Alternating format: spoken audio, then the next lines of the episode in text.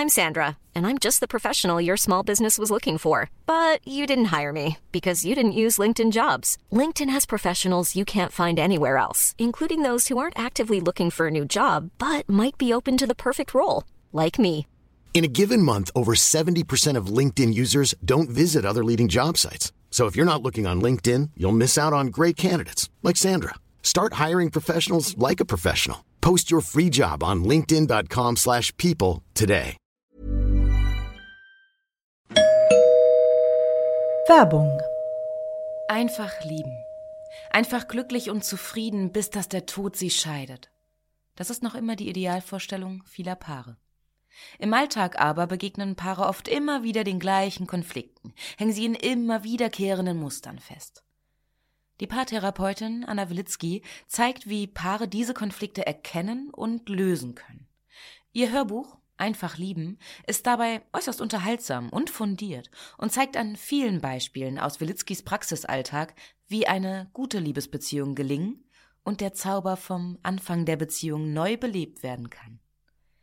Das Hörbuch erscheint als Download und im Streaming bei Argon Balance und als Buch im Rowold Verlag. Werbung Ende.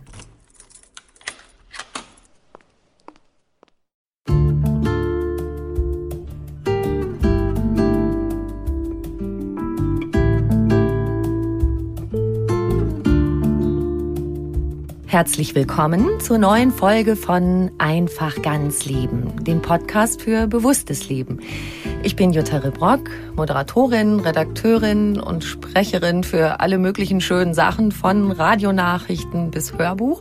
Und in diesem Podcast bin ich alle zwei Wochen im Gespräch mit außergewöhnlichen, faszinierenden Menschen, mit Expertinnen und Experten in Sachen Gesundheit, gute Ernährung, gute Beziehungen, Stressbewältigung, Entspannung und noch ganz vielen anderen schönen Dingen. Und heute sind wir zu dritt. Zwei Mamis und eine Beziehungsexpertin. Bei mir sind Julia Tomuschat. Hallo. Sie ist Diplompsychologin, NLP-Lehrtrainerin, mhm. Supervisorin, Buchautorin auf der Spur des Sonnenkindes in uns. Ganz genau. und auch zweifache Mutter, so wie ich übrigens auch. Und bei mir ist auch Stefanie Stahl, auch Diplompsychologin, Autorin unter anderem des Bestsellers Das Kind in dir muss Heimat finden. Ihre Themen sind Beziehungsfähigkeit, Liebe und Selbstwertgefühl. Und beide zusammen haben ein wunderbares Buch für Eltern geschrieben. Nestwärme, die Flügel verleiht.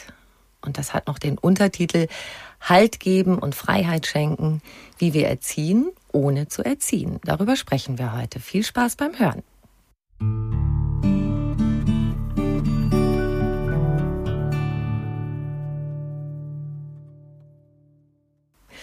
Liebe Steffi Stahl, liebe Julia Tomuschat, herzlich willkommen. Erzählt mir doch bitte gleich mal, wie es dazu kam, dass ihr dieses Buch zusammengeschrieben habt. Was habt ihr euch da beseelt und angetrieben bei diesem Thema? Ähm, angetrieben haben uns eigentlich unsere Leserinnen und Leser. Äh, Julia und ich geben auch zusammen Seminare, also so Psychoseminare. Und ähm, wir wurden oft gefragt, sag mal, könnt ihr nicht auch mal was für Eltern schreiben? Und dann haben wir gesagt, ja, warum eigentlich nicht? Natürlich können wir das.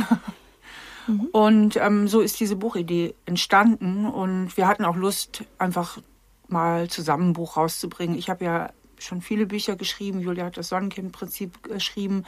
Wir sind äh, seit der Uni befreundet, also seitdem wir Anfang 20 sind und richtig enge Freundinnen und beide Psychologinnen. Ich bin ja auch noch Psychotherapeutin.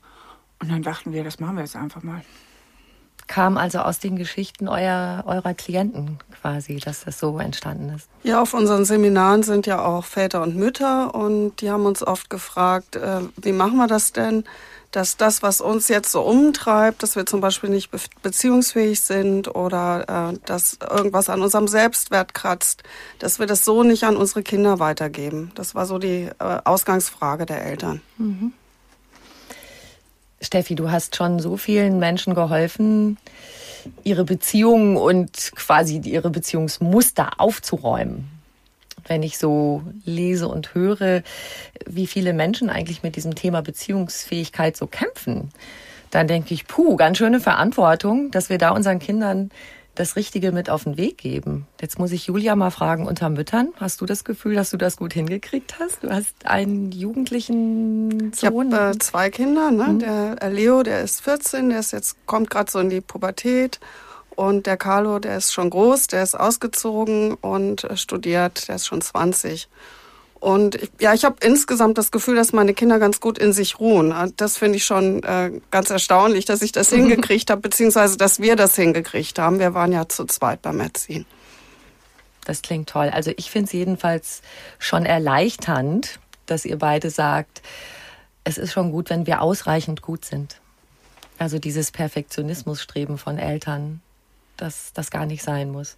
Was ist denn ausreichend gut? Darüber müssen wir uns natürlich noch einigen.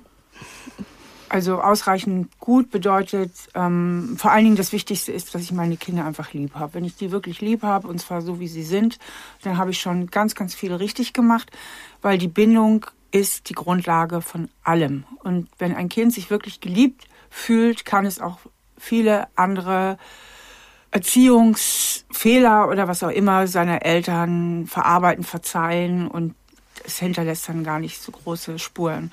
Und das Zweite, was ganz, ganz wichtig ist aus der Liebe und der Bindung, ist eben, dass wir die Kinder auch loslassen können und sie in ihrer Autonomie und Selbstständigkeit fördern. Weil beides ist ja so extrem wichtig fürs Selbstwertgefühl und das ist ja das Kernthema in allen meinen Büchern ist ja das Selbstwertgefühl und welche Auswirkungen das hat aufs spätere Leben, auf unsere Persönlichkeit.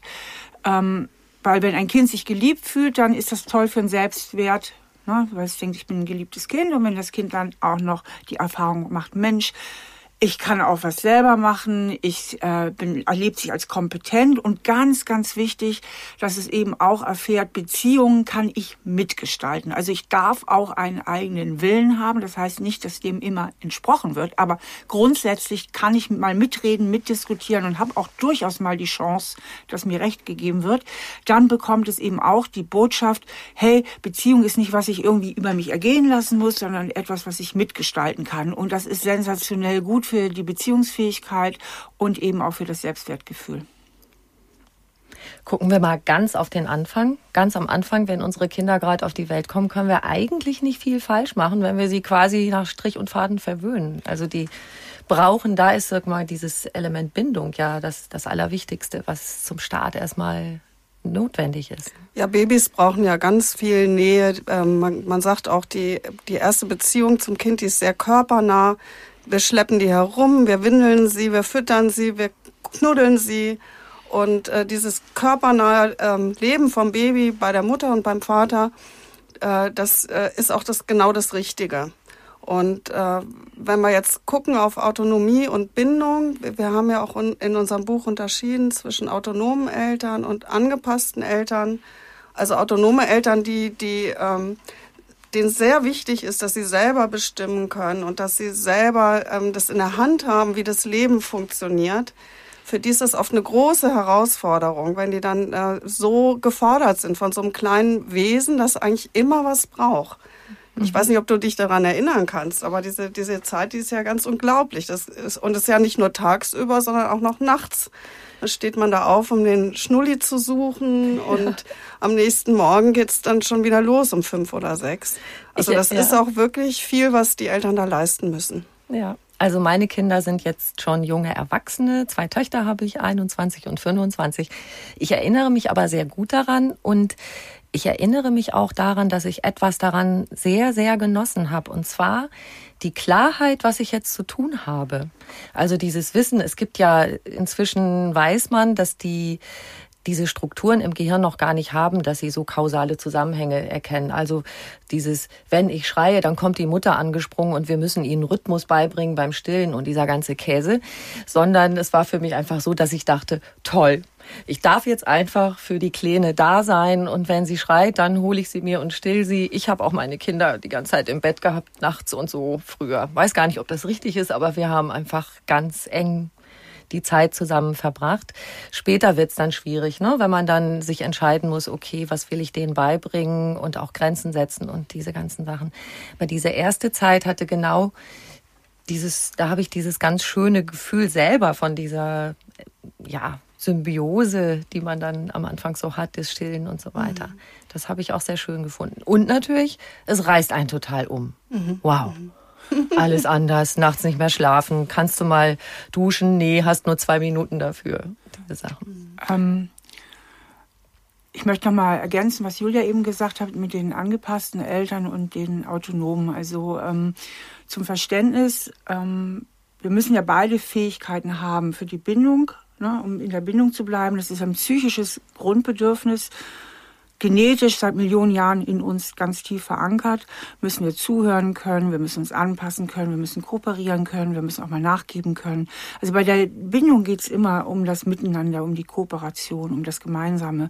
Und bei der Autonomie geht es immer um die Frage, was unterscheidet mich von dir? Wo sind meine Ziele? Ähm, was schon voraussetzt, dass ich überhaupt spüre, auch was ich will, dass ich einen Kontakt habe zu meinen Gefühlen. Das heißt, hier geht es um die Selbstbehauptung. Das will ich und hier muss ich mich mal auch durchsetzen auch im Zweifelsfall mal gegen deine Interessen.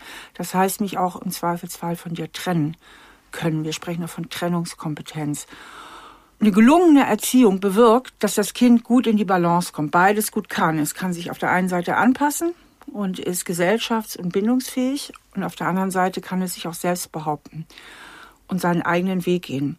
Und wenn ein Mensch das gut kann und dieser Mensch wird jetzt Elternteil, dann kann er seinem Kind auch beides mitgeben und zwar ganz automatisch. Und indem er das tut, indem er einerseits die Bindungswünsche seines Kindes hinreichend gut befriedigt und auf der anderen Seite die autonomen Bedürfnisse des Kindes hinreichend gut unterstützt, wird das Kind automatisch, und das finde ich so faszinierend, automatisch lernen, selbst gut in die Balance zu kommen. Und wenn es gut in der Balance ist, dann ist auch sein Selbstwertgefühl stabil. Und wir sagen jetzt eben, viele Menschen sind eben nicht ganz in der Balance. Manche kippen so zur Bindung. Das heißt, sie brauchen ganz viel Bindung und sind dafür bereit, sich auch im hohen Maße anzupassen. Das sind die Menschen, die auch sehr viele Erwartungen erfüllen und mal versuchen, möglichst alles richtig zu machen, alle Erwartungen zu erfüllen die können besonders gut mit Kleinkindern. Ja, diese Bindung ist ihnen so wichtig. Die ja, das, äh, hätscheln und hätscheln und binden und hier und da. Aber denen fällt es manchmal schwer, die Kinder auch wieder loszulassen, in die Autonomie mhm. zu schicken, weil, und genau da setzt unser Buch ja an, sie die Bedürfnisse des Kindes durch die Brille ihrer eigenen Bedürfnisse wahrnehmen. Konkret. Eine Mutter hat selbst als Kind vielleicht zu wenig Bindung erfahren, hat jetzt so eine unerlöste Sehnsucht in sich nach Liebe und Bindung und versucht die an ihrem Kind zu befriedigen. Das Kind will aber nicht nur Bindung, es will auch Autonomie. Das heißt, diese Mutter handelt partiell an den Bedürfnissen des Kindes vorbei. Und da setzt ja unser Buch an. Wir sind ja ein Beziehungs- und kein Erziehungsratgeber, zu mhm. gucken, wo bist du?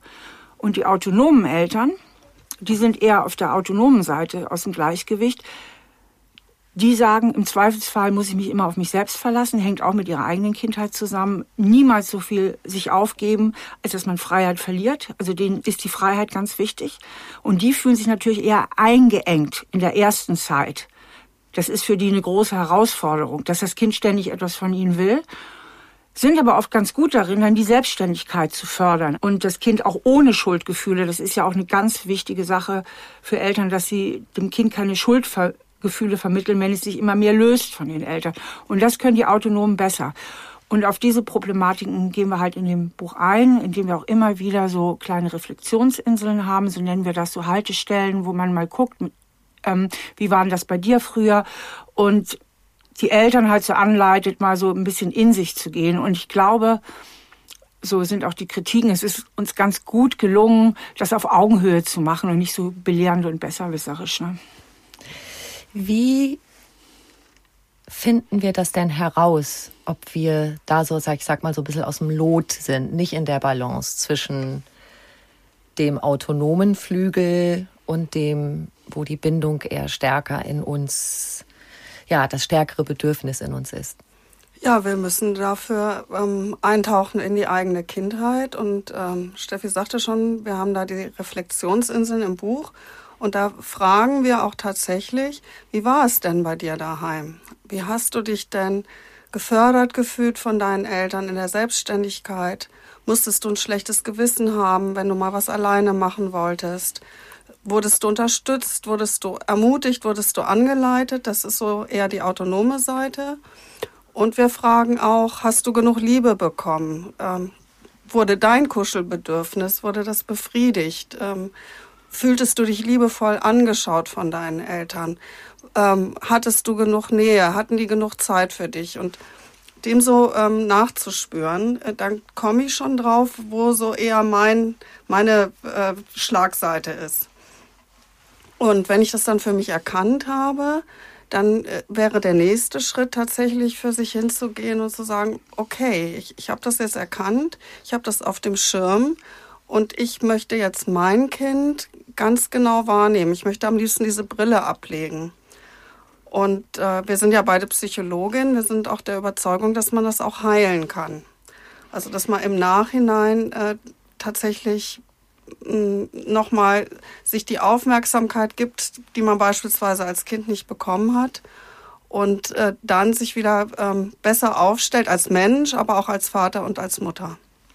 Ja, das wir geben viele Übungen eben auch äh, äh, Julia hat das jetzt nur kurz angerissen, ich will das jetzt auch nicht vertiefen, aber in dem Buch sind halt viele Übungen auch, wie man für sich besser wieder in die Balance kommen kann und wie man auch sein Selbstwertgefühl stabilisieren kann, weil dieses Selbstwertgefühl ist eben auch ganz zentral. Ähm, weil wenn man ein einigermaßen stabiles Selbstwertgefühl hat, kann man die Kinder auch gelassen erziehen. Ich nenne mal ein Beispiel. Ähm, ein Klient kam zu mir in die Praxis. Ich, ich mache ja auch Psychotherapie und Beratung ein total reflektierter Typ, so ein total netter Sympath auch und hat in zweiter Ehe jetzt noch mal ein kleines Kind. Und seine Frau hat ihn quasi zu mir geschickt ähm, und sagte, bitte sprich mal mit der, ähm, weil er hat mit diesem dreijährigen Sohn oft fürchterliche Machtkämpfe. Und er rastet dann auch wirklich aus und fängt an zu schreien. Also er verliert schnell die Nerven, weil sein Sohn so bockig ist. Und die Frau findet das nicht gut. Die sagt, ich finde das echt nicht okay, wie du mit dem Kind umgehst. Das heißt, es hat jetzt auch schon Auswirkungen auf die Ehebeziehung. Und dann habe ich mit ihm relativ schnell herausarbeiten können, dass er im tiefsten Inneren so ein Programm hat. In der Psychologie sprechen wir auch von Glaubenssätzen, von ich werde nicht respektiert. Mhm. Das hat er sich in der Kindheit zugezogen, sozusagen bei seinen Eltern. Und wenn sein Sohn dann so frech guckt, und sagt, mach ich nicht, doofer Papa, mach ich nicht, dann sieht er das durch seine Kindheitsbrille, ich werde nicht respektiert. Und das ist sein Trigger. Und da hat es bei dem Vater so richtig Klick im Kopf gemacht. Und dann hat er auch gemerkt, ja, verdammt. Das ist ja auch genau das, warum ich im Auto immer ausflippe. Ne? Als Autofahrer. Total bescheuert. Fährt einer zu dicht auf und ich flippe regelrecht aus. Und dann rieselte es überall Erkenntnisse in seinem Leben, dass ganz, ganz viel alles darauf zurückgeht, dass er sich nicht respektiert fühlt. Und in dem Moment, wo er das klar hatte, konnte er es auch verändern, weil als dann der Sohn wieder Trotzanfälle bekommen hat, wusste er, Moment, Vorsicht, Falle, jetzt bin ich ganz schnell wieder in meinem alten Programm das hat gar nichts mit mir zu tun. Der ist einfach im Trotzalter und hat einen verdammt starken Willen, was ja eigentlich auch cool ist. Das Na? ist es. Mhm. Ähm, für mich natürlich unbequem, aber das hat überhaupt nichts mit mir, meiner Qualität als Vater zu tun. Und von diesen Glaubenssätzen gibt es total viele. Ich bin nicht liebenswert, ich bin nicht wichtig, ähm, keiner hört auf mich und so weiter und so fort.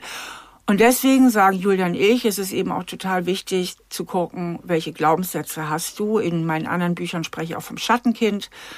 Ähm, also dieses negative Programm, was mhm. jeder irgendwo auch in sich hat, auch wenn er an sich eine positive Kindheit hatte, ähm, wo man halt immer wieder in, in die Fallen laufen kann. Und genau auf dieser Ebene setzen wir eben auch in unserem Buch an dass wir sagen, wir gucken mehr auf die Eltern als auf die Kinder, weil Erziehungsratgeber gibt es erstens wie Sand am Meer ich finde, die Welt braucht keinen weiteren, weil es auch viele gute gibt, denen wir gar nichts hinzuzufügen haben, wo wir sagen, super, ne, super Ratgeber, haben wir nichts Neues zu, zu sagen und wir schreiben keine Bücher, wenn wir nichts Neues mal zu sagen haben. Ne? Gute Vielleicht Idee. kann man das so nochmal zusammenfassen. Als, als äh, Tipp für die Eltern ist eigentlich, hab dich selber im Blick. Das äh, immer wieder wirklich auf sich selber zu reflektieren. Und da gehört auch noch dazu, Steffi, ergänzend vielleicht, äh, dass ich auch um meine Trigger weiß. Wir sind ja nicht immer doof. Also wir, äh, oft ist es ja so, dass wir es wirklich gut machen mit der Erziehung. Und dann gibt es aber so Auslösesituationen und da läuft dann das alte Programm. Da kommt dann mein Schattenkind zum Tragen und ich fange an auszuflippen, äh, zu schreien. Oder manchmal ist es nicht immer nur so, dass man sauer wird, manchmal wird man auch ganz entmutigt oder traurig und denkt, oh, das kriege ich hier nicht hin mit meinem Kind. Ja, dann wundern wir uns manchmal, weil wir nehmen das irgendwie so komisch persönlich. Mhm, genau. Und ihr, ihr, schreibt aber ja auch, diese Sachen, die wir aus der Kindheit so mitbringen, die sind ja echt extrem stark. Also wahrscheinlich. Die sind ja auch persönlich, ne? Die gehören ja. ja. zu unserer Geschichte. Ja, aber wir nehmen das persönlich, wenn unser Kind sich im Supermarkt auf den Boden äh, schmeißt und, und ausrastet, weil es da nicht die Süßigkeiten gibt, die so an der, an der Kasse liegen. Genau. Da würde ich gerne was zu einfügen. Ja, und das finde ich so einen unglaublich spannenden Mechanismus in der Psychologie. Und es gilt nicht nur für die Eltern-Kinder-Beziehung, sondern es gilt für alle unsere Beziehungen. Und das nennen wir in der Psychologie das gespiegelte Selbstwertempfinden. Das heißt, wir lernen unseren Selbstwert als Kinder im Spiegel unserer Eltern, wie die sich zu uns verhalten. So spüren wir, sind wir liebenswert und willkommen oder vielleicht nicht so liebenswert und vielleicht nicht so willkommen. Also so sind wir konditioniert, dass wir den Spiegel, über den Spiegel der anderen unseren Selbstwert lernen. Und das ist eine Konditionierung, die uns unser Leben lang erhalten bleibt. Das heißt, lächelt uns einer freundlich an, fühlen wir uns ein bisschen besser, guckt uns einer böse an, fühlen wir uns ein bisschen schlechter. Also irgendwie sind wir darauf konditioniert, letztlich irgendwie alles immer ein bisschen persönlich zu nehmen. Und ich denke, das hängt damit zusammen, dass die Natur will, dass wir uns anpassen. Und wenn es uns völlig egal wäre, was die anderen über uns denken und uns nichts peinlich wäre, dann wären wir nicht mehr gesellschaftsfähig. Also das, ja, und das ich also mal, ein Stück weit braucht es das. Braucht es das. Und ich sage mal, das ist ein krass. Überlebensmechanismus. Ja. Also wenn man sich vorstellt, wir haben früher äh, ähm, entwicklungsgeschichtlich in Horden gelebt. Wenn die Horde uns zurückgelassen hat, dann sind wir gestorben. Also von daher ähm, ist das wirklich ganz tief in uns verankert. Und dieser Selbstwertspiegel, der funktioniert bei Eltern halt ganz schnell so, wenn das Kind jetzt sich hinwerft und, und, und auf, im Supermarkt oder sagt, blöde Mama oder was auch immer, dass ganz schnell so ein Gefühl kommt, ich bin eine schlechte Mutter, ich bin ein schlechter Vater, ich krieg's irgendwie nicht gebacken mit. Das ist dieser Selbstwertspiegel. Und da ist es total hilfreich zu sagen, Moment mal, erstmal sagt das Verhalten etwas über mein Kind aus und auch über seine Entwicklungsphase oder vielleicht auch einfach über seine Bedürfnisse und über seine Wünsche, wo wir dann zum weiten Reich der Empathie kommen, weil die Empathie ist ja das Königskriterium für Erziehungskompetenz. Ja, Empathie, damit ist gemeint, ist ja erstmal ein Fachwort, äh, das Einfühlungsvermögen, das jemand hat. Und ich kann mich nur dann einfühlen, wenn ich wirklich auch die ganze Gefühlspalette selber kenne. Deshalb haben wir in dem Buch auch äh, viele Übungen. Welche Gefühle kennst du denn überhaupt?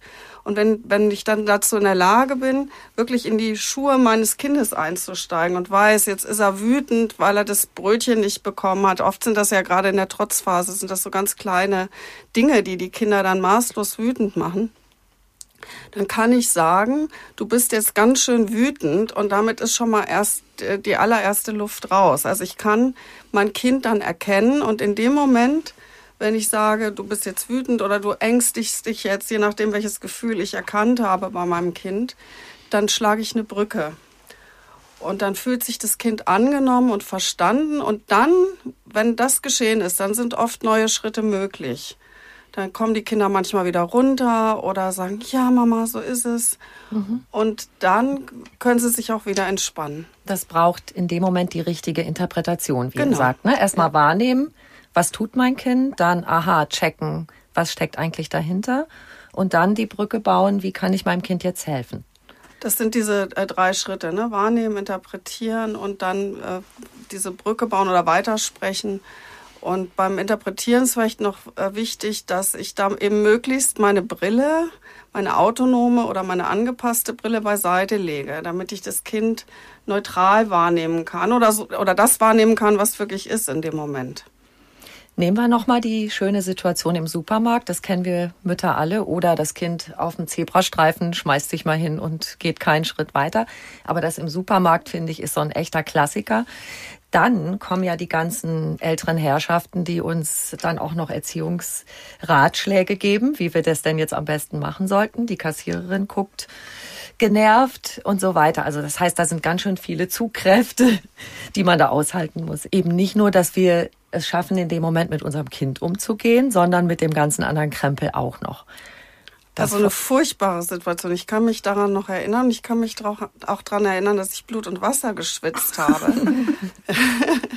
Aber ähm, entscheidend halte ich auch hier das, tatsächlich das Selbstwertgefühl. Wenn ich jetzt nicht sofort denke, oh Gott, die gucken alle, dann muss ich ja wirklich eine schlechte Mutter sein, dann hilft mir das schon, ähm, so eine gewisse Grundgelassenheit zu haben. Und die hilft mir dann auch, die Situation auszuhalten. Die ist nicht schön. Jetzt kann man auch gar nicht von der Hand weisen. Und ich habe auch für, für alle Mütter und Väter Verständnis, die dann die älteren Herrschaften, die sich da einmischen, anblaffen.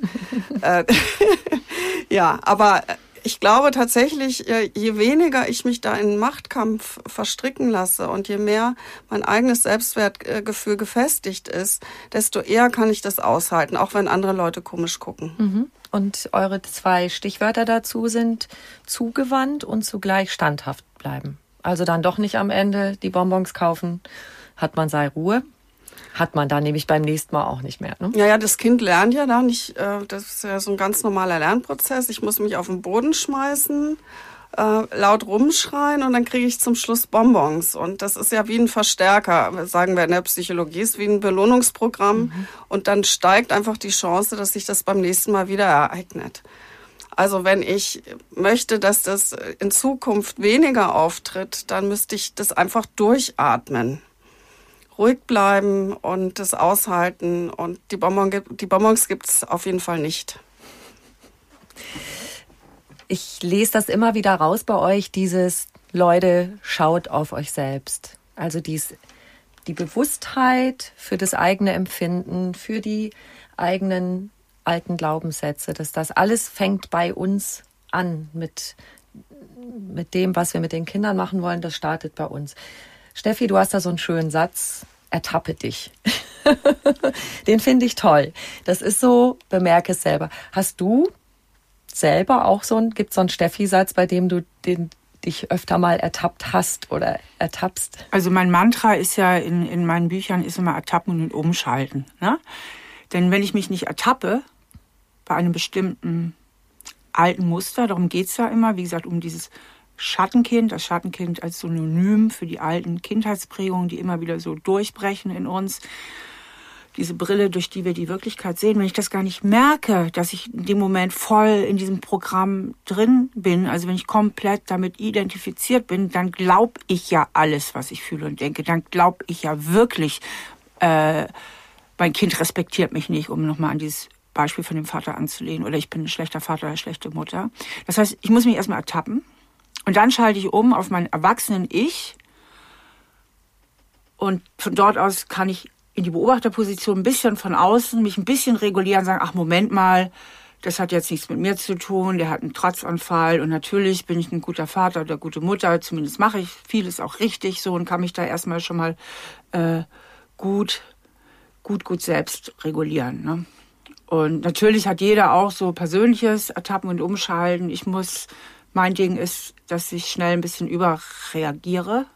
Also ich bin eher ein emotionaler Typ ähm, und dass ich mich dann schnell wieder runterfahre. Also gar nicht mal aggressiv rüber, rüber reagiere, sondern gestern bin ich nach München geflogen, äh, nach, von Luxemburg nach München.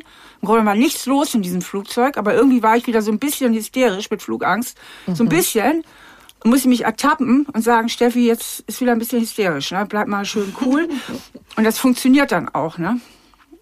So im Großen und Ganzen. Ich muss das merken. Ich muss merken, dass ich mal wieder, wenn ich jetzt wirklich denke, ich wäre irgendwie da auf der richtigen Seite, könnte daraus ja eine Panikattacke werden. Ne? Also man muss sich selbst da ertappen und gegenregulieren. Ne? Mhm. Du hast ja eben gesagt, es kommt vor allen Dingen auch auf uns selber an. Und eigentlich finde ich das ganz cool. Also wenn man wirklich das mal so nimmt, dann heißt das ja, wenn ich Kinder erziehe, dann kann ich mich auch ein Stück weit selber entwickeln. Wenn ich ähm, mich da im Blick habe und äh, mich meinem Schattenkind zuwenden kann, wenn ich weiß, ähm, aha, jetzt ähm, muss ich mich hier ertappen und dann umschalten, dann ist das ein Stück wie äh, Psychotherapie, aber zum selbermachen. Ich habe das auch so empfunden, als ich euer Buch gelesen habe, dachte ich, ich habe jetzt eine richtig weite Reise gemacht. Mhm. Also zurück zu der Zeit, wie war das eigentlich bei mir daheim mit meinen Eltern, bis hin zu wie begleite ich meine Kinder beim Groß- und Starkwerden? Wie habe ich das gemacht, als sie kleiner waren? Jetzt sind sie junge Erwachsene. Natürlich begleitet man sie trotzdem weiter. Ja, es ist uns auch ein Anliegen gewesen, dass wir auch die kleinen Übungen, die wir einbauen, dass sie nicht so fürchterlich aufwendig sind.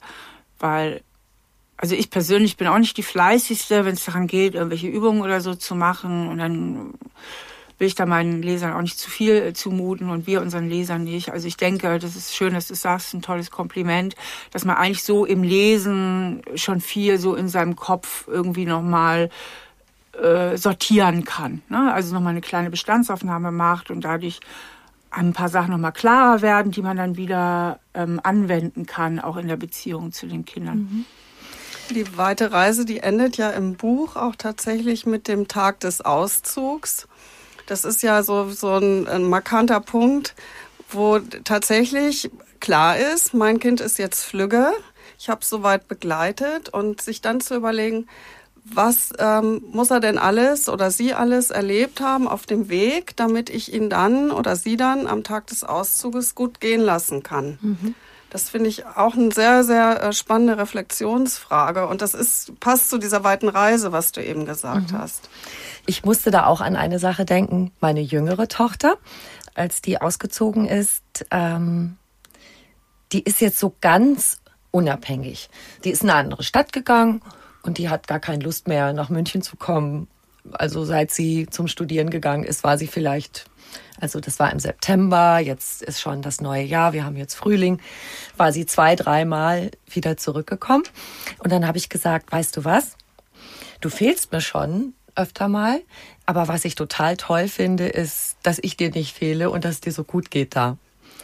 Und natürlich vermisst sie die Mama auch gelegentlich, aber sie ist so happy da, hat sich da ihr neues Leben aufgebaut und ich habe eine unglaublich tiefe Freude darüber, dass sie eben nicht dauernd sagt, ach Mama, ich wäre so gern bei dir, sondern dass es ihr da so gut geht. Da hast du eigentlich alles richtig gemacht. Ne? Also die zweite Möglichkeit wäre ja gewesen, und das gibt's ja auch nicht selten, dass man auszieht, um erstmal auch den Eltern zu entkommen weil die Beziehung halt schwierig ist zu den Eltern. Aber bei dir, so höre ich das raus, scheint es ja sehr unbelastet zu sein. Und das heißt, dass sie sich ohne Schuldgefühle löst und nicht das Gefühl hat, oh, ich muss bei der armen Mama sitzen, der geht's schlecht ohne mir. Das heißt, ein, ein größeres Geschenk kannst du ihr kaum machen. Ne, mhm. Als dass sie ohne Schuldgefühle ähm, autonom sein darf. Und dass sie dich so wenig vermisst, heißt eben auch, dass sie eine sichere Bindung hat. Also sie muss sich der Bindung nicht ständig versichern sondern sie weiß, Mama liebt mich, ich liebe Mama. Das ist schon mal sicher. Und was das Gehirn sicher hat, darum muss sich das Gehirn nicht ständig beschäftigen. Ne? Unser Gehirn hat die Neigung, sich immer nur mit Problemen zu beschäftigen, nicht mhm. mit dem, was gut läuft. Also können wir nur sagen, herzlichen Glückwunsch. Vielen Dank. Und das ist auch toll als Eltern zu wissen, dass wenn wir unsere Kinder zur Autonomie hin unterstützen wollen, dass davor die Bindung steht. Ne? Mhm, also absolut. das ist sozusagen das Zauberding, dann geht das andere auch gut. Ja, die Bindung ist die Basis von allem. Also die Bindung muss klappen und darauf baut die Autonomie eben auf. Aber das kann man kaum voneinander trennen. Das ist wie eine Medaille mit zwei Seiten. Also es ist so eng ineinander verschränkt. Nehmen wir mal an, ein Elternteil oder Eltern sind super in der Bindung, aber überbinden das Kind sozusagen, dem die Autonomie ein bisschen erstickt wird. Also dann kommt die Autonomie zu kurz oder die Eltern lassen das Kind zu früh los, dann kommt die Bindung zu kurz. Man kann das eine ohne das andere gar nicht reflektieren. Die gehören ganz eng mhm. zusammen. Da verändert sich ja gesellschaftlich auch gerade was. Ich sehe immer mehr Väter, die ihr Kind im Tragetuch vor der Brust tragen, die nehmen Elternzeit. Seht ihr das so, dass da auch eine neue Generation von Eltern und Kindern, auch eine neue Art von Familienleben sich entwickelt? Ja, das ist vor allen Dingen, glaube ich, dass sich die Papa-Rolle sehr geändert hat, dass die Väter eben von Anfang an wirklich mit dabei sind, wenn ich nur eine Generation zurückdenke, mein Vater hätte niemals Windeln gewechselt. Äh, das äh, war nicht, äh, auf seinem, in seinem Programm war das nicht vorgesehen. Und jetzt machen das die jungen Väter ganz selbstverständlich. Und was man da feststellen kann, ist tatsächlich, dass dann auch die Bindung auch zum Papa enger ist. Das geht bis auf die hormonelle Ebene, also über den Körperkontakt wird ein Hormon freigesetzt, das heißt Oxytocin, das ist unser Bindungshormon. Und das Kind bindet sich an den Vater und der Vater bindet sich aber auch ans Kind dadurch. Und das ist wirklich äh, bis äh, im Hirnscan ist das sogar nachzuweisen. Mhm. Ähm, das da ist witzig, weil mein Vater ist ja älter als deiner gewesen. Ich hatte einen relativ alten Vater, der leider auch nicht mehr lebt. Und der hat mich immer gewickelt. Ach, und das war die Gener noch Generation vor deinem Vater. Und das ging sogar so weit, dass meine Tante, die Krankenschwester war, die wollte mich mal wickeln. Da hat er gesagt, nein, nein, nein. ne? Das hat die immer wieder erzählt. Da wollte ich dich wickeln als Krankenschwester und dein Vater traut mir das nicht zu. Aber was auch stimmt, ich habe diese wahnsinnig enge äh, Bindung an meinen Vater auch. Und sicherlich auch, weil er ganz, er ist auch immer mit dem Kinderwagen durch die Gegend, nicht meine Mutter. Mhm. Und das war in den 60er Jahren so unüblich. Seltenheitswert. Weil meine Mutter ist nie gern zu Fuß gegangen und mein Vater immer gern. Und dann kam sie mal mit und dann haben sie gesagt, da im Dorf, wo er, ähm, also in Hamburger ähm, Vorort, ach Gott sei Dank, das Kind hat auch eine Mutter. da waren sie alle so erleichtert. Die dachten alle, ach Gott, der arme Mann ist wohl früh. Na, so ungewöhnlich war das damals, in den 60er Jahren, wo ich groß geworden bin. Ja, Also wow. Anfang, also ich bin der 63er Jahrgang. Und ähm, heute wird kein Mensch denken, wenn ein Mann mit einem Kinderwagen, dass das Kind keine Mutter hat. Ne? Aber ja. so hat sich das verändert. Das ist mhm. krass. Ne? Also mein Vater war da ungewöhnlich, aber ich glaube auch, ich war er war halt zum, er war schon älter, er war jetzt nochmal Vater mhm. und hatte deswegen die Ruhe und die Gelassenheit und die Liebe weg für dieses letzte Kind. Ne? Das finde ich auch spannend, weil viele gucken ja auch kritisch drauf, dass heute Männer oft noch recht spät mhm. Väter werden. Mhm. Ich habe einen, einen ganz engen Freund, der ein kleines Kind hat und ja, irgendwie was um die 60 ist inzwischen. Ich habe aber auch dann oft gesagt, wenn Leute das so kritisch betrachten, ja, aber die Kinder kriegen auch noch was anderes. Also die eigene Aufgeregtheit, die wir mit Mitte 20, Anfang 30 haben, wo wir noch selber so viele Fragen ans Leben haben. Oft hat sich das schon beruhigt. Man ist klarer mit sich selber und dann kriegen diese Kinder von den eben etwas älteren Vätern auch was ganz anderes mit auf den Weg. Das ist auch schön. Ich hätte mir keinen besseren Vater vorstellen können, aber sie sterben halt auch früher und das ist halt das Bittere. Ja. Da bin ich schon manchmal neidisch, wenn ähm, Kinder immer noch ihre Eltern haben. Also Julias Eltern leben beide noch. Mein Vater ist gestorben, da war ich 24. Das fand ich dann auch mhm. wieder zu früh. Ne? Ja. ja. Was heute auch anders ist, ist diese stärkere berufliche Einbindung von Frauen. Und da haben wir wieder das Thema nicht nur das Kind und wie wir alles richtig machen, zerrt quasi an uns, sondern wir wollen uns beruflich engagieren. Wir wollen vielleicht auch wieder in eine leitende Position zurück. Das ist ja oft auch so ein Statusverlust den wir erleben, wenn wir schwanger werden, Kind bekommen, zu Hause bleiben, dann dürfen wir noch einfache Arbeiten machen, aber in Teilzeit, ho, ho, ho, Führungsposition schwierig, schwierig, sagen Arbeitgeber oft. Ähm, wie können wir uns in diesem Geflecht gut bewegen?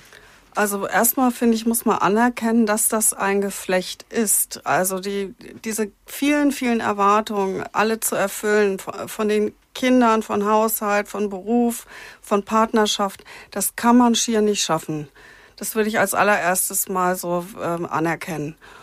Und dann glaube ich tatsächlich, dass sich die Gesellschaft ändern muss, äh, dass eben doch möglich ist, dass eine Frau, die nur halbtags arbeitet, in eine Führungsposition reinkommen kann. Und ähm, was ich was mir auch wichtig ist, gerade auf dem Hintergrund von Bindung und Autonomie, wenn die Kinder eine stabile andere Beziehungen eingehen zu, zu anderen Menschen, zur Tagesmutter oder zur Erzieherin, dann kann das auch eine sehr gute Bindung sein. Und dann ist die Mutter nicht eine Rabenmutter, weil sie ihr Kind in die Kita gibt. Kann ich auch bestätigen. Ich habe ähm, in meiner Kindheit das erlebt. Meine Mutter war Hausfrau. Die hatte auch noch ein schweres Los, weil mein Vater schwer krank war und gepflegt werden musste. Aber sie war daheim und ich kam nach Hause von der Schule. Es gab Mittagessen und ich erinnere mich, dass das total schön war für mich. Also ich habe nach dem Stress der Schule es total genossen, nach Hause zu kommen. Ich berufstätig, bin morgens Viertel vor vier aufgestanden, um in der Früh Radionachrichten zu machen, dann nach Hause gedonnert, um meinen Kindern Mittagessen zu kochen, weil ich wollte, dass sie dieses Schöne, was ich hatte, auch erleben. Und im Nachhinein dachte ich, sie waren auch teilweise im Hort und bei Tagesmüttern und so weiter. Aber so insgesamt ähm, wäre es vielleicht für uns alle auch entspannter gewesen. Sie hätten eine entspannte Mutter, die schon ein kleines Nickerchen gemacht hat, bevor sie dann aus dem Hort nach Hause kommen. Also dies alles wollen ist nicht immer das Richtige, ne? Ja, da, da balancieren wir sehr und ich, ich glaube auch, dass ähm, man damit leben muss, dass man es nie 100 Prozent richtig macht. Ähm, und da hilft vielleicht nochmal tatsächlich dieses gut genug. Das muss man ja. sich wie so ein Mantra vorsagen. Ich, ich mach's gut genug, ich mach's gut genug, ich mach's gut genug. Und äh, dann muss ich nicht perfekt sein. Ich glaube, der eigene Perfektionismus, der treibt uns eben auch oft an. Apropos Mantra, was ich auch noch so schön finde, ihr habt sowas wie, gebt eurem Familienleben eine Überschrift. Bei uns Schmitzens äh, ist man gern zu Besuch oder äh, Jonas und Maria, wir sind Eltern, die sind klar und liebevoll. Dass es wie so eine Überschrift ist. Und ein Mantra, was ich super, super wichtig finde, mein Kind soll immer das Gefühl haben, ich als Person bin total in Ordnung. Mhm. Ja, das ähm, empfehlen wir Eltern, gerade auch ähm, in, in, als Paar oder in der Familie, dass man sich wirklich überlegt, was, was wollen wir denn? Wie wollen wir eigentlich erziehen? Oft ist uns das ja gar nicht so bewusst. Und dass man sich wirklich mal hinsetzt und, und sich gegenseitig fragt, was ist dir wichtig? Was ist mir wichtig? Und äh, was dann häufig bei rauskommt, sind äh, verschiedene Werte. Ja, dem einen macht äh, ist Spaß ganz wichtig und dann soll das auch gelebt werden in der Familie, dass man am Wochenende was unternimmt, wo alle äh, Spaß dran haben und wo es lustig ist. Und dem anderen ist vielleicht wichtig, dass man, ähm, dass Kinder auch lernen, Pflichten zu übernehmen und dass man dann schaut, wie, wie kriegen wir das überein als Paar und als Familie und dann daraus so ein ähm, Credo formuliert, ne? wie ähm, Lisa und Markus, wir sind klare und liebevolle Eltern. Und das kann dann wie so ein Leitstern sein, an den ich mich auch erinnern kann, wenn es eben mal schwierig wird und wenn so ein typischer äh, Trigger kommt. Mein Kind schmeißt sich in die Pfütze vor Wut und ich denke mir, okay, ich wollte klar und liebevoll sein. Was bedeutet das denn jetzt? Und dann äh, kann ich mich ein Stück weit daran auch festhalten. Finde ich eine tolle Idee. Und auch das mit dem, mein Kind soll das Gefühl haben, ich bin als Mensch immer okay, was uns wahrscheinlich auch davon abhält, dann, wenn es uns total auf die Nerven geht, dass wir unbedacht was sagen, was total kränkend ist. Ja, genau. Ähm, in der Psychologie wie in der Medizin ist die Prävention die Mutter aller Schutzmaßnahmen. Ne? Das heißt, äh, wenn ich schon in so einem starken Gefühl bin, ja, so im Wut, ja, oder im Blutrausch, ja, dann sind alle, ist das Lösungswissen total blockiert. Dann, ne? Das heißt, ich muss mich vorher ertappen, ich muss merken, wenn es losgeht. Und da helfen sehr gut so übergeordnete Einstellungen, so Meta-Einstellungen, dass ich mich mal in Ruhe hinsetze, also wenn ich klar denken kann, überlege, was sind meine typischen Aus Löser, wo ich genau eben auf diesen Schattenkind-Modus komme, wo alte Glaubenssätze in mir angetriggert werden, ähm, wo ich ganz schlecht mit umgehen kann. Und dann überlege ich mir mal gute Verhaltensstrategien. Das heißt, wenn die Situation anrauscht, bin ich vorbereitet. Denn die meisten Unglücke in der Kommunikation mit Menschen und Kindern, egal mit wem, untereinander passieren, weil man nicht vorbereitet ist, weil man so unbedacht im Grunde genommen reinrauscht und dann erwischt es einen eiskalt und plötzlich hört man sich selber zu, wie man Sprüche raushaut, die man eigentlich nie sagen wollte. Mhm. Na, und ähm, wenn einem sowas passiert und man findet das richtig doof, kann man sich immer auch nochmal entschuldigen bei seinen Kindern, sagen, das war jetzt doof, ich bin übers Ziel. Aber für die Zukunft ist es einfach cool, man legt sich so einen kleinen Plan zurecht. Und dann ist man halt viel, viel besser gewappnet, wenn diese Situation dann auch tatsächlich eintritt. So eine richtige Strategie, ne? Erstmal ausatmen. Okay. ja, und dann den Weg gehen, den man sich vorgenommen hat. Ne? Genau. Entschuldigung. Der, der, dieser kleine Plan, das, ist, äh, kann man sich wie drei Schritte vorstellen, dass ich mir nämlich überlege, äh, wie wäre ich gerne? Welche Hindernisse werden unweigerlich kommen? Also was wird, wird mir begegnen, was mich wieder rausbringt aus dem? und was mache ich, wenn das Hindernis kommt. Dann bin ich wie so innerlich aufgestellt, dann habe ich einen guten Plan. Gilt ja auch für Liebesbeziehungen, gell, Steffi? Also da muss ich auch an sowas denken, also zwischen Männern und Frauen. Und wenn wir dann mal wieder denken, komisch, dass ich mich schon wieder in so einen Macho verliebt habe. Immer treffe ich diese Art von Typen. Aber es ist eigentlich gar nicht der Typ, an dem das liegt, sondern das bin ich selber, oder? Ja, das hat auch viel mit einem selbst zu tun, mit dem sogenannten Beuteschema. Und das Beuteschema ist ja nicht rein so eine Schicksalsfrage oder eine genetische Institution, sondern es hat auch was mit den eigenen Prägungen zu tun. Ich nehme mal so ein typisches Beispiel. Es gibt nicht wenige Frauen, die sagen, oh, ich verliebe mich immer nur in die bösen Jungs, die Braven interessieren mich nicht. Ne? Und dann haben sie aber auch regelmäßig den großen Jammer, weil die bösen Jungs sind halt die zu autonom, deren innere Balance eher zugunsten der Autonomie. Ne? Gestört ist. Das heißt, sie haben dann aber auch öfter Probleme, sich wirklich in eine Beziehung einzulassen, haben so eine leichte Bindungsstörung. Ne? Mal ja, mal nein, lassen die Frau nicht wirklich an sich heran, geben kein Sicherheitsgefühl. Und das hat häufig etwas damit zu tun, dass die Frau in sich selbst vielleicht zu sehr zur Bindung neigt, also eher aus der Balance zugunsten der Bindung ist. Und deswegen diese autonome Ausstrahlung so überaus ansprechend findet. Mhm. Weil es genau das ist, was ihr ein bisschen fehlt. Und das findet sie dann mega sexy. Und ähm, weil der Mann genau das hat, was ihr ein bisschen schwer fällt, dieses Coole, dieses Autonome, dieses eben nicht so sehr auf Bindung angewiesen sein. Und deswegen sagt man ja auch oft, ähm, wir suchen nach der besseren Hälfte. Also, dass uns selbst ein bisschen fehlt. Ergo, wenn man das verstanden hat, und wegkommen will von seinem Beuteschema, sollte man sich überlegen, was ist mein Beuteschema und was fehlt mir vielleicht und was suche ich zu sehr im Außen, fall darauf immer auf die falschen Typen rein, was ich vielleicht mehr ins Innen verlagern müsste. Und wenn ich da ein bisschen an mir arbeite, dann kann es passieren, dass ich auf einmal die Welt da draußen anders sehe. Oder eigentlich passiert das immer, wenn man wirklich was reflektiert sieht man nicht nur sich selbst anders, sondern auch da draußen die Dinge wieder anders. Das heißt, die Brille hat sich wieder ein bisschen verändert. Und dann kann man vielleicht auch erkennen, dass die scheinbar coolen Jungs eigentlich einfach nur ein bisschen bindungsgestört sind und dass das überhaupt nicht so sexy ist.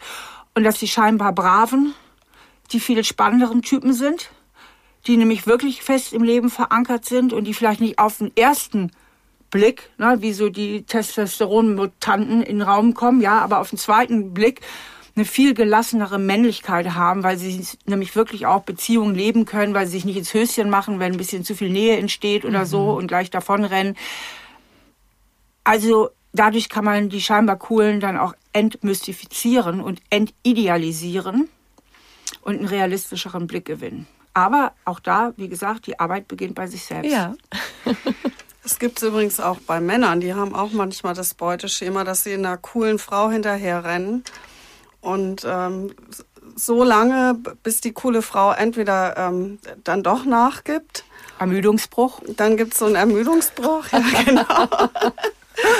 Oder ähm, äh, dass sie wirklich, ähm, auch wenn die immer nur so ein bisschen ähm, Nähe zulässt, das ist wie am Haken sein. Das ist wirklich das ist wie, wie ein Suchtmuster. Auf beiden was Seiten. Dann entsteht. Grausam. Mhm.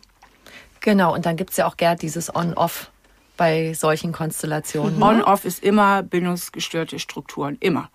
Weil ähm, der Bindungsängstliche, wenn in dem Moment, wo die Beziehung verbindlich ist, entstehen in ihm enge Gefühle, dann ist diese autonome Seite ganz ausgeprägt. Macht er dann Schluss, gibt es ja in dem Sinne kein Feind mehr, er ist wieder frei. Das heißt, der Autonomiealarm kann sich wieder legen, runterfahren.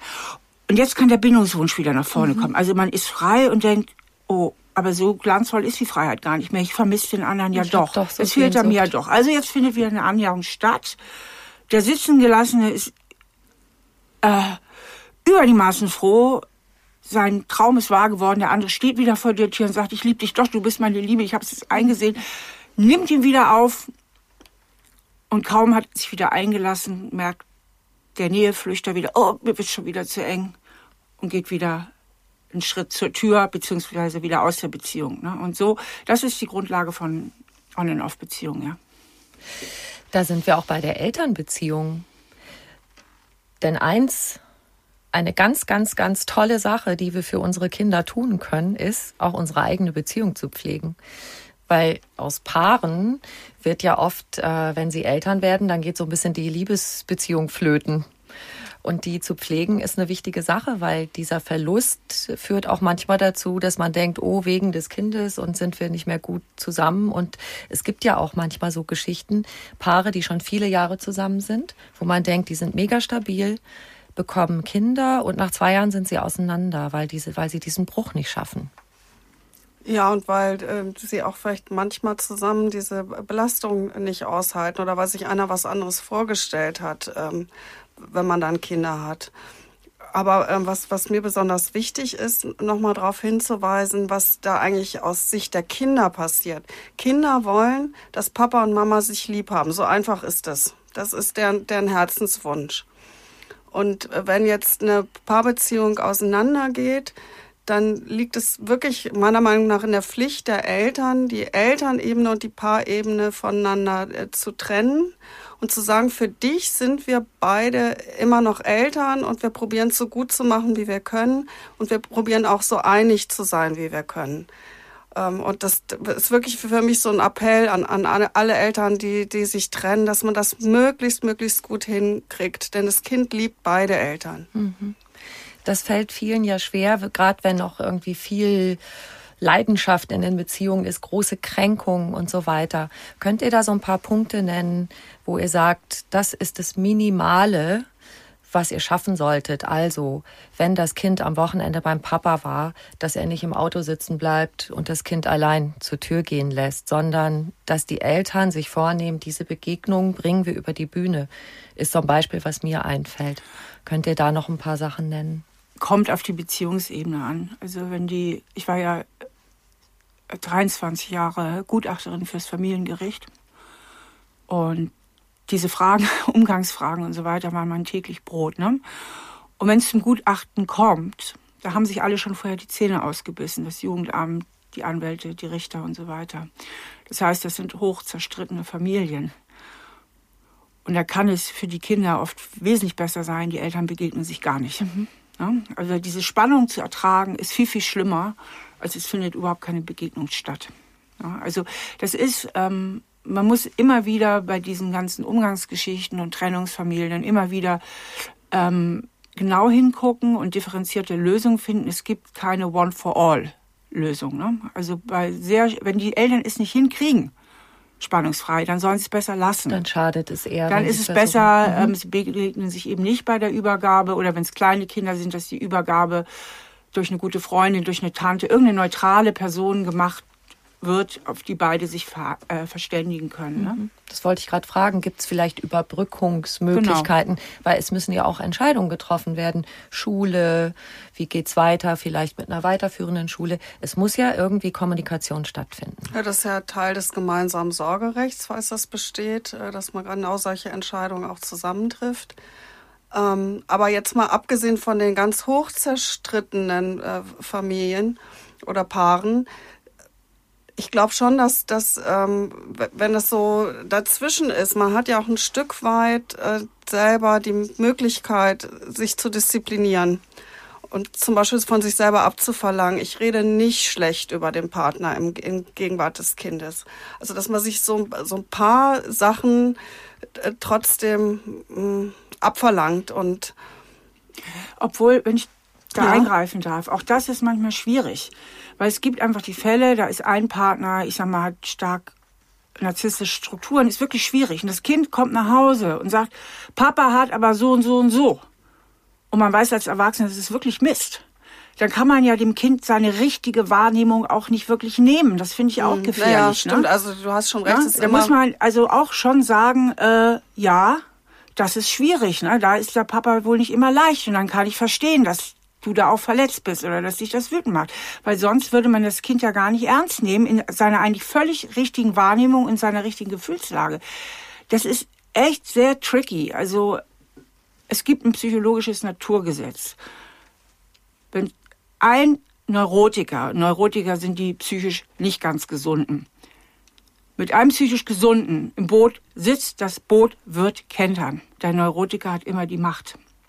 Das ist das Problem. Wow. Und deswegen setzt unser Buch eben auch immer oder auch meine ganzen Bücher immer auf dieser selbstreflektierenden Ebene an, weil das ist mir ein ganz, ganz wichtiges Anliegen in all meinen Büchern. Es geht ja nicht nur darum, dass man selber ein bisschen glücklicherer Mensch wird, sondern auch, dass man ein besserer Mensch wird, ja. Und das heißt, dass ich eben auch meine Beziehung und die Gesellschaft möglichst wenig belaste mit meinem Verhalten.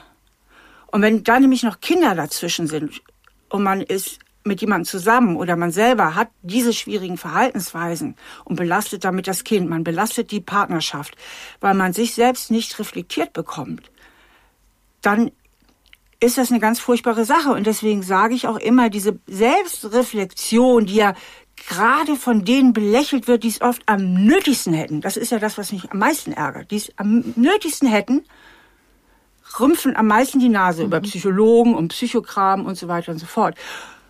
Und meinen, das wäre so eine Angelegenheit für Frauen in den Wechseljahren oder so, ja. und ich sage immer, das ist eine politische Notwendigkeit. Ja? Und, und da wollen wir halt mit unserem Buch einfach auch ein Stück zu beitragen, denn bei den Eltern, mit den Kindern ist natürlich der wichtigste Ansatz, sich selber auch im Auge zu behalten. Mhm.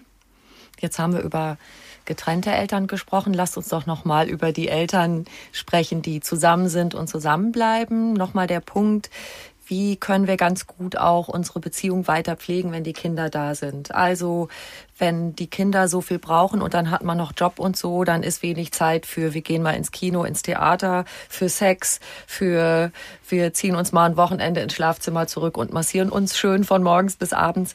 Da so Inseln zu schaffen, dass diese Beziehung richtig toll lebendig bleibt.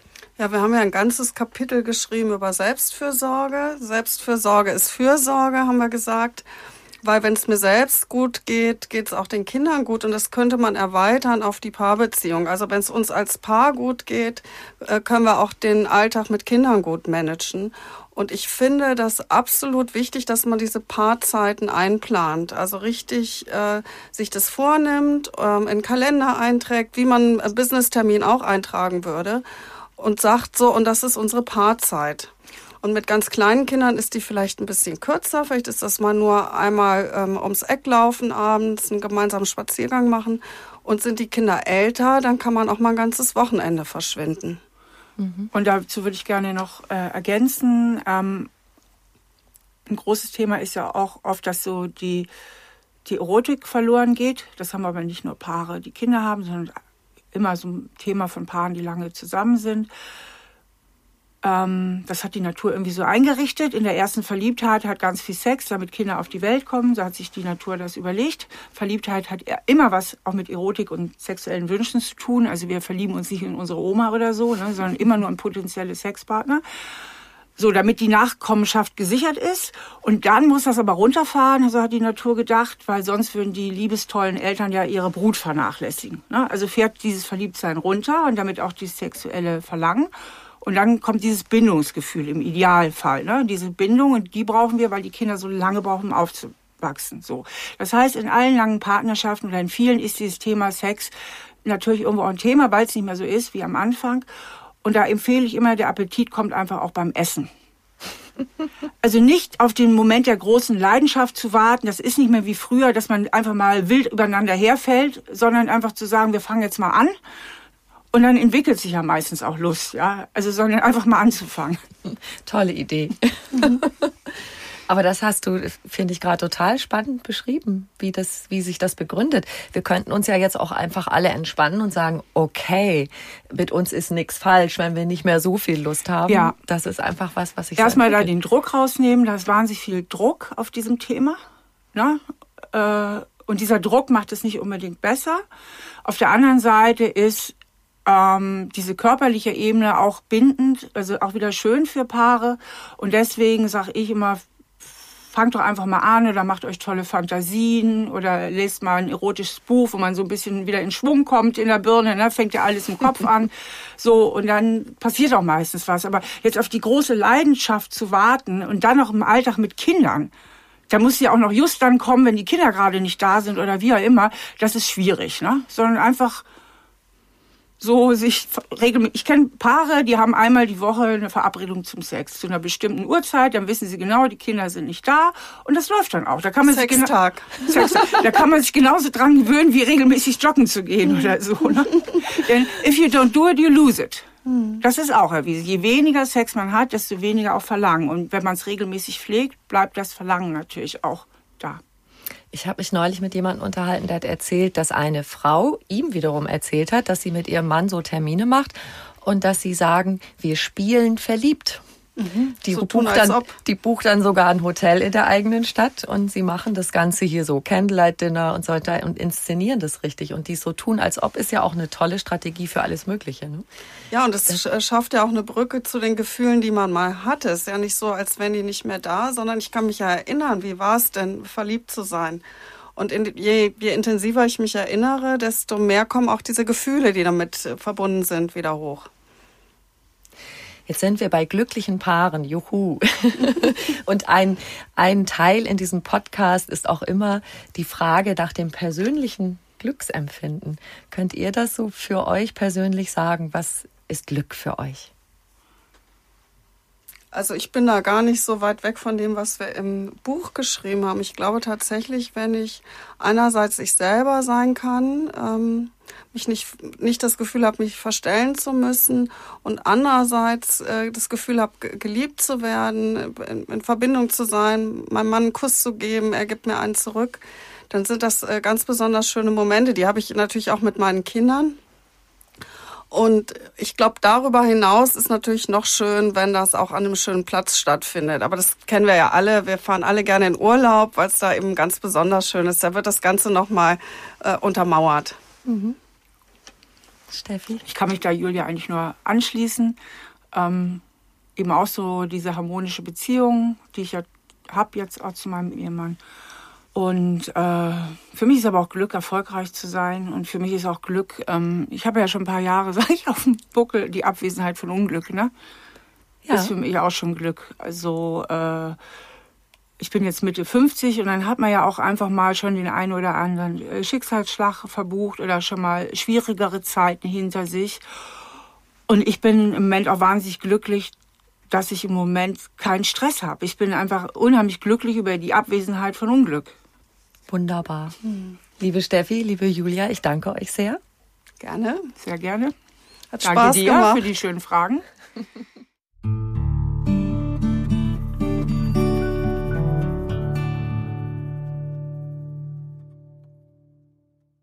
Wenn euch dieser Podcast gefallen hat, dann freuen wir uns sehr, wenn ihr uns eine kleine Bewertung schreibt und auf die fünf Sternchen klickt. Ein großes Dankeschön dafür. Und noch viel mehr Tipps und Anregungen für einen bewussten Lebensstil und alles rund um die Themen Achtsamkeit, gesunde Ernährung, Fitness, Work-Life-Balance findet ihr auf einfachganzleben.de. Weitere Podcasts gibt es auf podcast www.argon-verlag.de. Ihr könnt diesen Podcast überall hören, wo es Podcasts gibt und dort auch kostenlos abonnieren. Und alle zwei Wochen gibt's eine neue Folge. Ich freue mich, wenn ihr wieder reinhört. Ciao.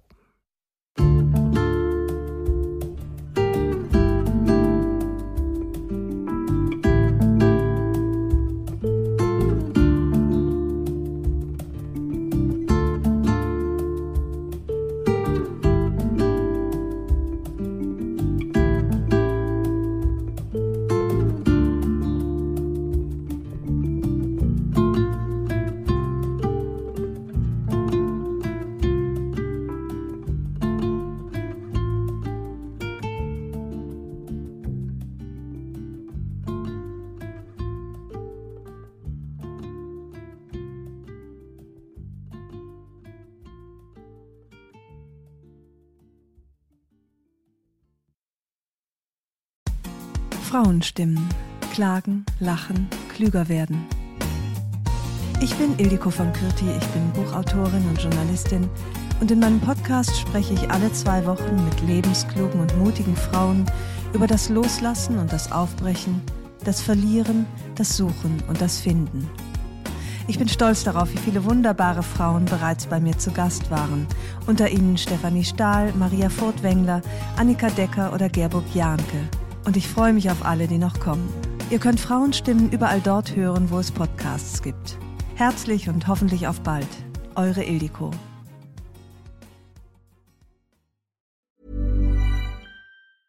Hi, I'm Daniel, founder of Pretty Litter. Did you know cats tend to hide symptoms of sickness and pain? I learned this the hard way after losing my cat, Gingy. So I created Pretty Litter, a health monitoring litter that helps detect early signs of illness by changing colors, saving you money and potentially your cat's life. Pretty Litter is veterinarian developed, and it's the easiest way to keep tabs on your fur baby's health right at home. Go to prettylitter.com and use code ACAST for 20% off your first order and a free cat toy. Terms and conditions apply. See site for details.